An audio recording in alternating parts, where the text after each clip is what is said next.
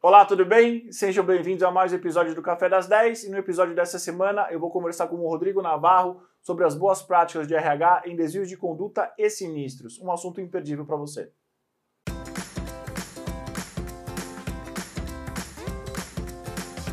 Olá, sejam bem-vindos a mais um Café das 10, aqueles 20, 30, quase 40 minutos semanais que nós tiramos para conversar com os nossos colegas da área de recursos humanos, sobre assuntos, tendências, cases e tudo mais que cerca essa área que cada vez mais vem mostrando a sua importância no dia a dia das pessoas que trabalham.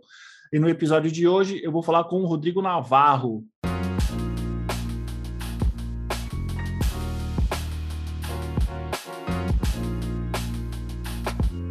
Tudo bem, Rodrigo? Tudo bem, Edu, como vai? Obrigado Tudo por ótimo. estar aqui, convite muito bem aceito, super feliz de estar aqui e poder contribuir com o seu público. Excelente, Rodrigo. Hoje a gente vai falar sobre um tema bastante espinhoso, mas é um tema que ele realmente faz parte do dia a dia das empresas, né? Boas práticas de RH em desvios de conduta e sinistros. E aí eu esperei muito tempo para achar um convidado que fosse capaz de trocar algumas ideias comigo sobre isso, sobre esse tema que primeiro é um tema espinhoso, mas é um tema complicado, mas é um tema que acontece no dia a dia, principalmente desvios de conduta.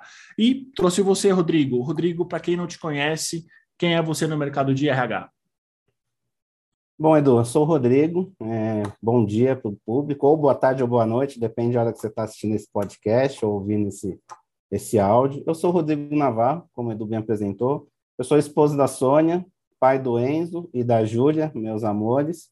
Sou advogado especializado em Direito do Trabalho, com um MBA em Gestão Estratégica de Pessoas e atuante em, em recursos humanos há mais de 20 anos. Em boas, grandes organizações, eu tive o privilégio de ter boas experiências aí ao longo da minha vida profissional.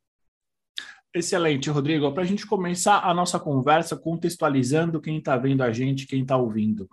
Quais são as diferenças na prática entre uma boa prática e a lei para o funcionamento de uma gestão de pessoas no, nas empresas? Bom, Edu, essa é uma boa pergunta, né? Essa é, é o cerne da questão, né? É um assunto bem dinâmico, é, e aqui eu não tenho pretensão nenhuma de esgotar esse assunto, até porque ele é enorme, ele é gigantesco. Então, por isso eu vou tentar ser bem didático e vou tentar evitar os jargões processuais? Que eu sei que o pessoal odeia processualismo, mas de forma bem prática, é, Edu, a lei é a instituição de direitos e deveres ou obrigações, se o público permitir, de ambas as partes, tanto da empresa quanto do empregado. A boa prática é a forma como a empresa dissemina, divulga e pratica aquela obrigação dentro da organização.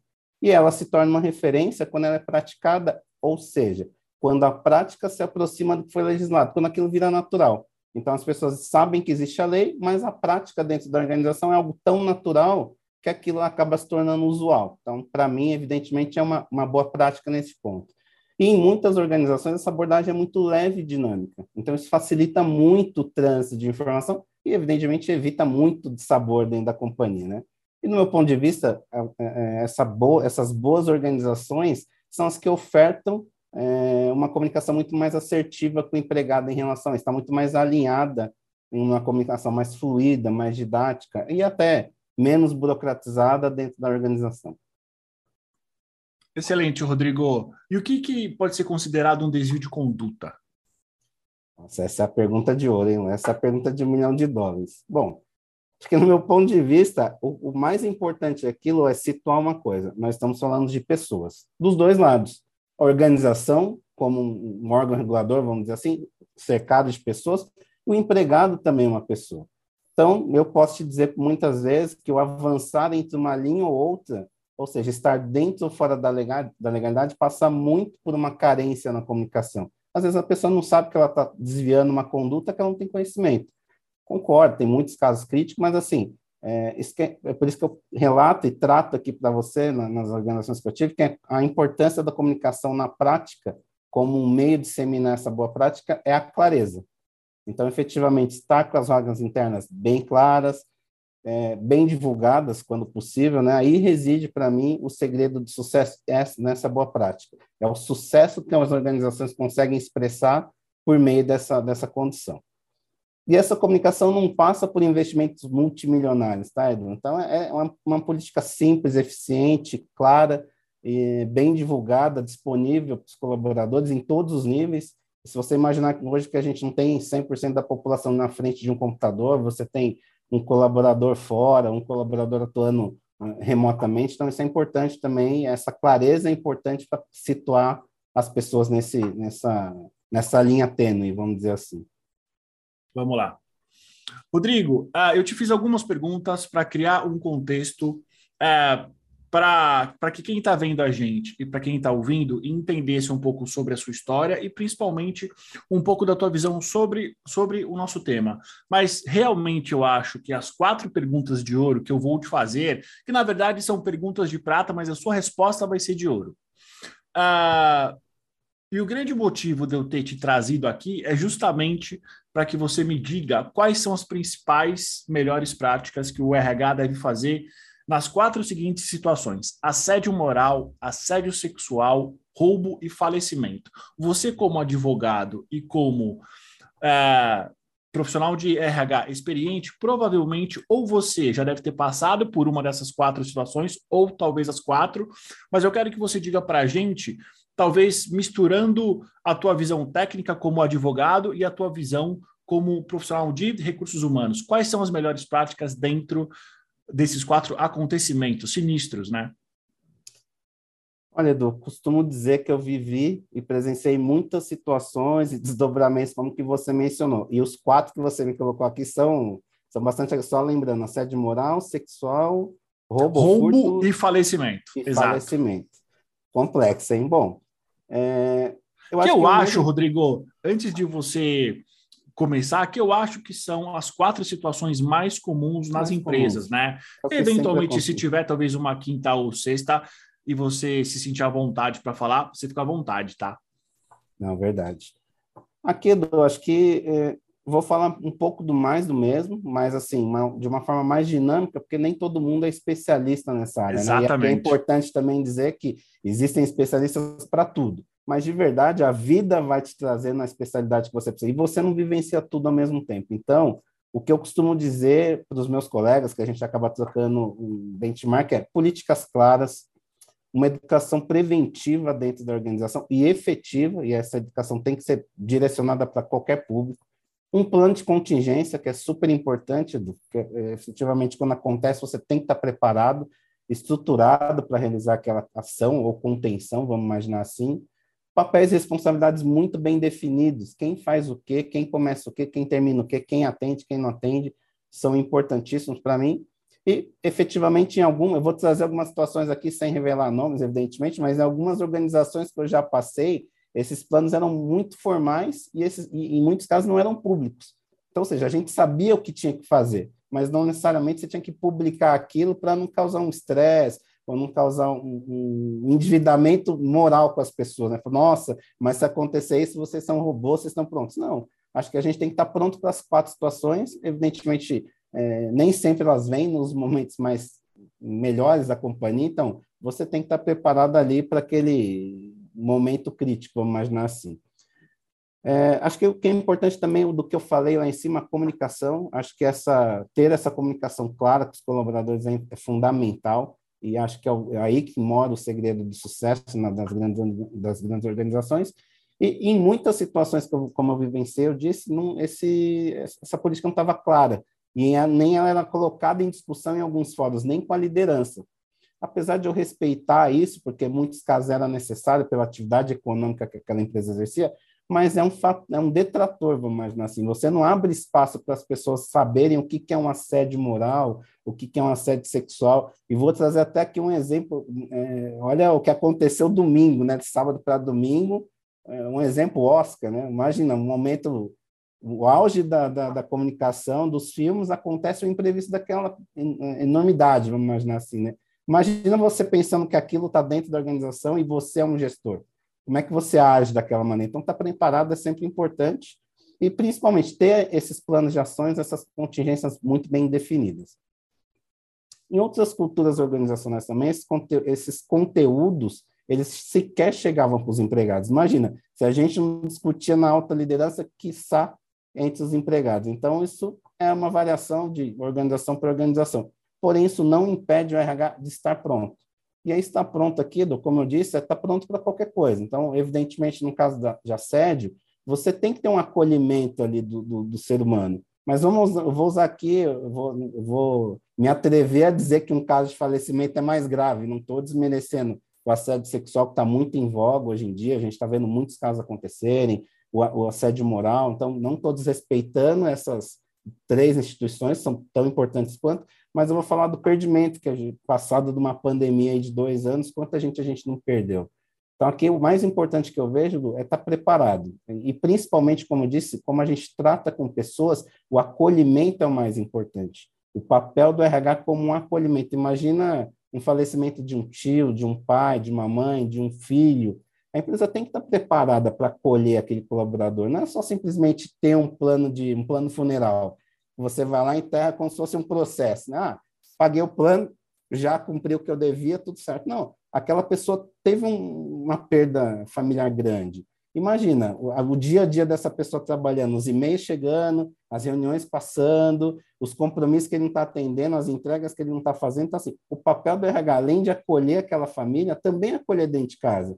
Conversar com o gestor, renegociar prazo, renegociar as entregas, conversar com os colaboradores ali. Então, eu falo, cara, quando ele voltar, vamos pegar um pouco mais leve, a, a pessoa vai demorar um pouquinho mais para voltar, ou se ela quiser voltar, ela vai querer apagar toda aquela dor né, de dentro de casa com o trabalho e não pode. As pessoas têm que viver o luto.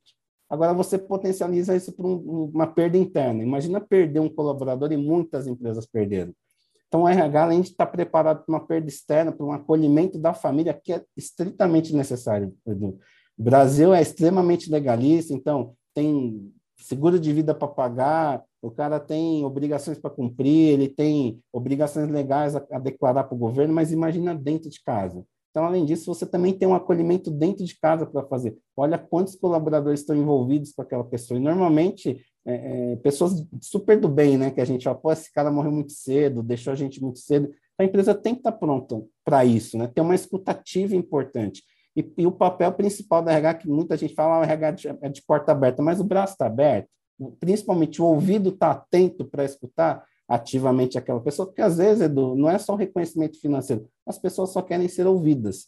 E aqui, para mim, de novo, né, a minha intenção não é, não é, esgotar o tema, porque é, é muito dinâmico, mas é o RH está pronto para receber essas pessoas de verdade. Falou, poxa, vamos aqui, olha, perdemos um colaborador, vamos falar sobre isso. Quem precisa de um apoio diferente. E aí sim, o RH está ali para escutar, para direcionar, às vezes um atendimento psicológico, ou às vezes só ouvir. Acho que isso é importante. E principalmente agir quando deve agir, e não quando a pessoa acha que só fazer qualquer coisa vai resolver.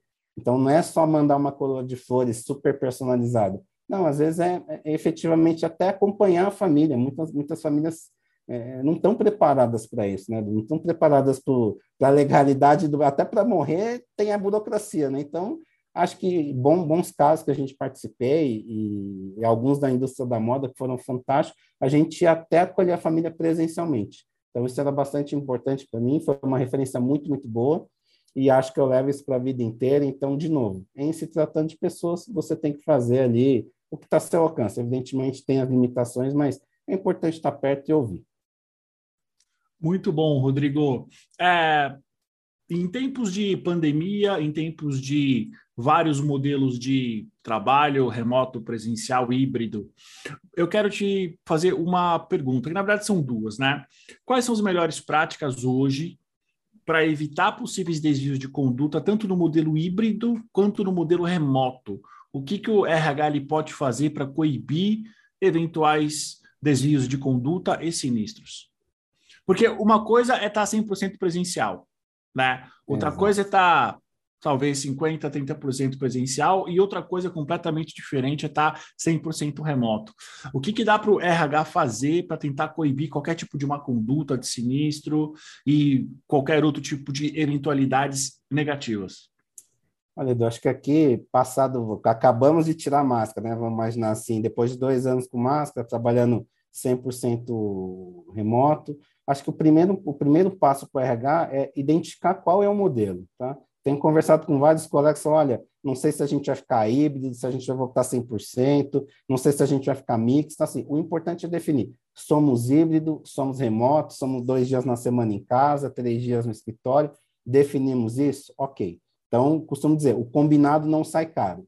Então, evidentemente, estar neste modelo implica-se em alguns, alguma, alguma condição, algumas modalidades para a inserção desse modelo, como, por exemplo, em estruturas rígidas de controle, cujo trânsito de informação ou seja muito crítico, as informações que aquela pessoa trabalha sejam confidenciais ou tenham um segredo industrial, acho que ali o importante é dar clareza para esse, esse, colaborador que ele não pode divulgar essas informações. E aí eu digo, Edu, divulgar de qualquer forma. Tá? Às vezes o cara vai lá, ah, vou fazer aqui um, um home office no shopping. O cara abre a tela do computador lá no meio da praça de alimentação, pode ter um concorrente atrás dele lendo. E efetivamente ele está desviando aquela informação involuntariamente, mas ele está. Se o cara tira uma foto ali, imagina o, o prejuízo né, estrutural que essa organização, e até financeiro. Então, acho que o importante aqui é definir o modelo e as formas como essa pessoa pode trabalhar. O segundo, eu acho que tudo que é formal e tudo que está combinado não fica caro. Então, combinado não sai caro as, as empresas têm que ter isso claro nos contratos de trabalho. Então, a gente saiu do modelo remoto por conta de pandemia, mas estamos passando pelo momento de pandemia. Então, se a gente vai assumir esse modelo, então existe um modelo de contrato que deve ser assinado, um aditivo, ou a, a pessoa tem um, uma política ética clara, um código de conduta claro. Então, assim, isso as empresas devem fortalecer e, principalmente, aclarar. Né? Então, tem que estar claro para o colaborador do lado de cá o que, que ele pode ou não fazer. Então, isso é, é, muito importante. E, principalmente, o que pode ou não ser compartilhado, tá, Edu? Então, é, em momentos que a gente está de rede social, todo mundo está ligado, né? Todo mundo está conectado. É importante dar clareza para essas pessoas. Olha, às vezes a gente está em algum evento é, global, estamos aqui num, numa reunião, a pessoa vai lá, tira uma foto do, do público com a tela do fundo aberta.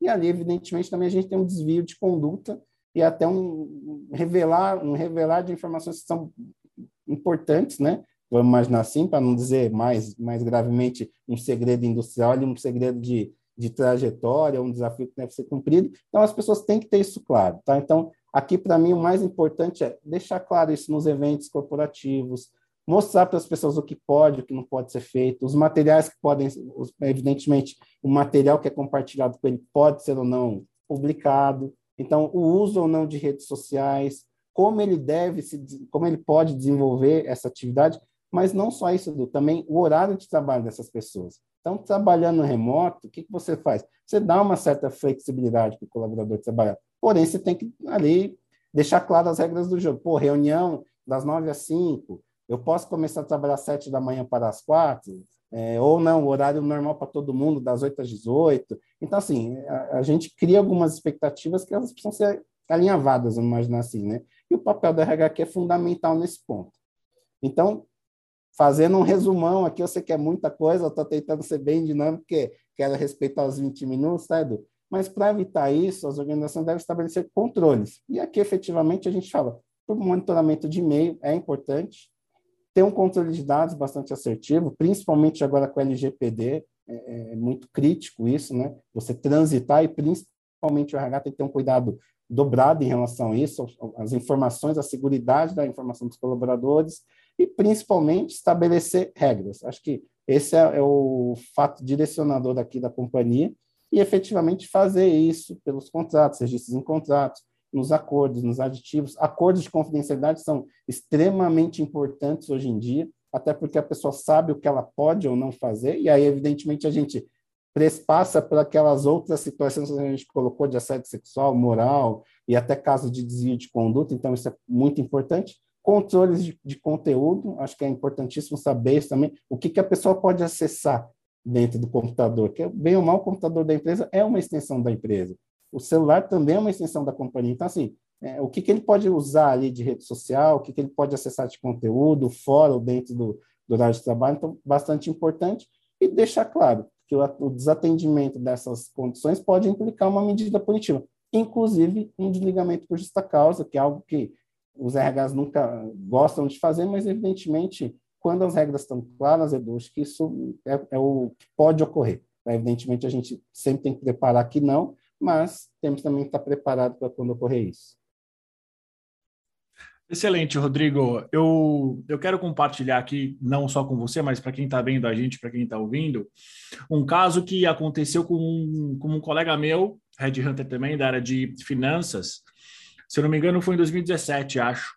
Ele recolocou uma pessoa numa empresa de, de origem asiática, e no primeiro dia desse funcionário, ele tirou uma foto, assim, né, uma selfie onde pegava ele e pegava a tela do computador. E, e, e se não me falha a memória, estava escrito em japonês.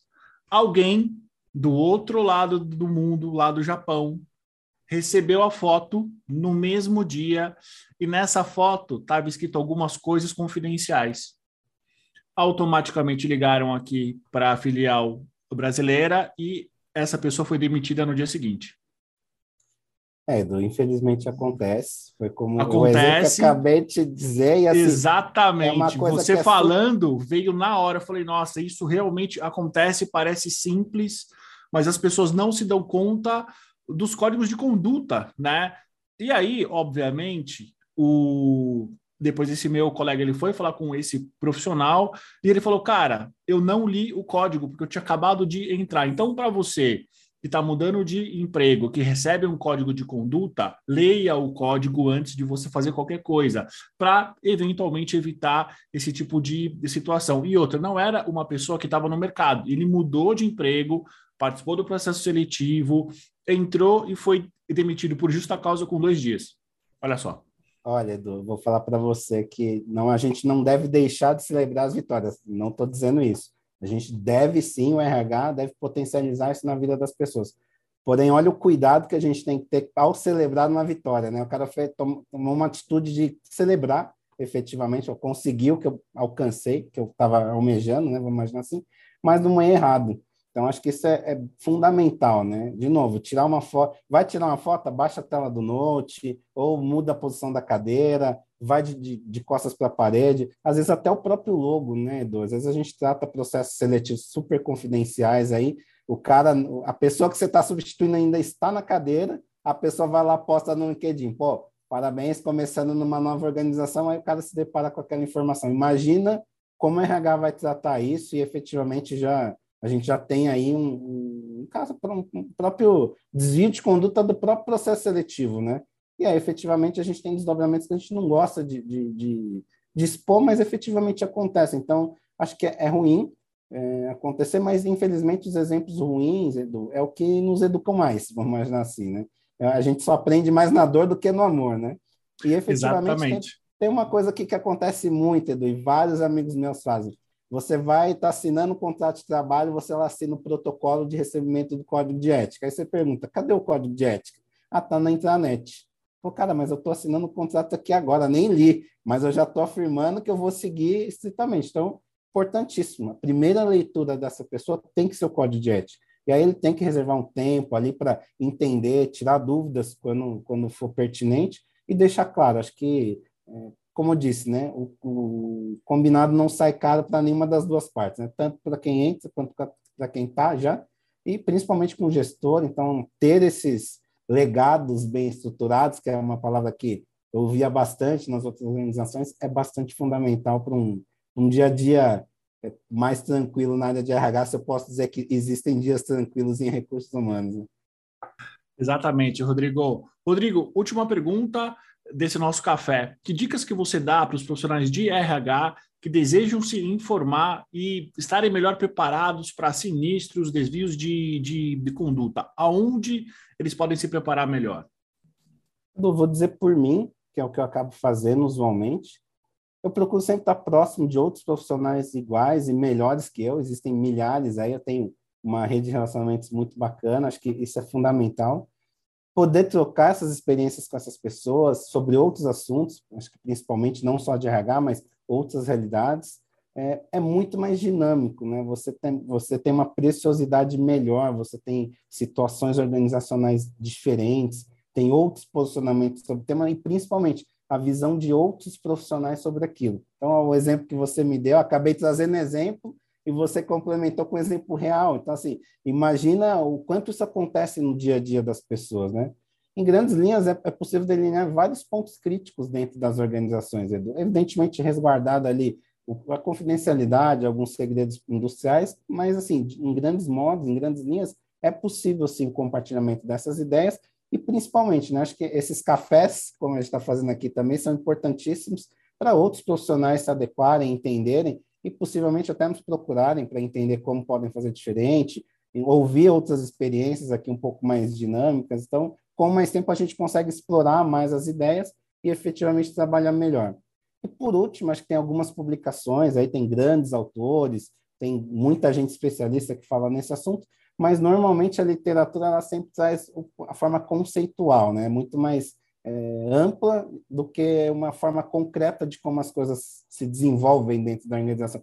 Velocidades diferentes, tempos diferentes, condições diferentes, mas, de novo, também é um material bem bacana, tem alguns cursos aí bem legais também na, na internet, se as pessoas quiserem efetivamente depois me procurar, a gente pode trocar muita ideia, estou super à disposição, mas, de novo, acho que você tem que estar sempre ouvindo, é, entender tudo sempre como aprendizado, né? até os momentos ruins do dia a dia, há um acidente de trânsito, o que, que eu poderia fazer de diferente para ter evitado esse acidente, ou que o outro poderia ter feito diferente para ter uma, uma, postura melhor. Então, eu costumo usar a vida como palco, né? Acho que aqui eu uso uma licença poética que às vezes a vida imita a arte, né? Então tem que realmente aproveitar esse momento de aprendizado e, e aprender sempre. Excelente, Rodrigo. Quero agradecer pelo seu tempo, por você ter compartilhado com a gente um pouco da sua experiência. Você tem algumas últimas palavras para deixar para quem está vendo a gente, para quem está ouvindo? Muito obrigado. Só tenho a agradecer. Acho que obrigado pelos meus mentores, pelos meus pares de negócio que me ajudaram aqui até esse momento. Tem muita gente para agradecer, não vou falar nome, senão vou acabar esquecendo de alguém, mas obrigado, minha família, meus amigos aí que me ajudaram a estar aqui, principalmente a você pelo convite, adorei. Apesar de ter falado bastante, passei dos 20 minutinhos aí, mas se tiverem outros encontros, tiverem outros assuntos que você queira abordar ou que o seu público queira ouvir, também estou super à disposição. Com certeza terão, Rodrigo. Eu quero te agradecer pelo seu tempo mais uma vez e principalmente pela coragem de você ter exposto um pouco da tua experiência sobre esse assunto que acontece no dia a dia, mas a gente tem muito pouca referência prática. Então, quero agradecer realmente pela tua presença e, é claro, já faço convite para outros cafés. Muito obrigado, já está aceito, Edu. Ótimo. Para você que está vendo a gente, curta, compartilhe, se inscreva no nosso canal. Até o próximo café. Até a semana que vem.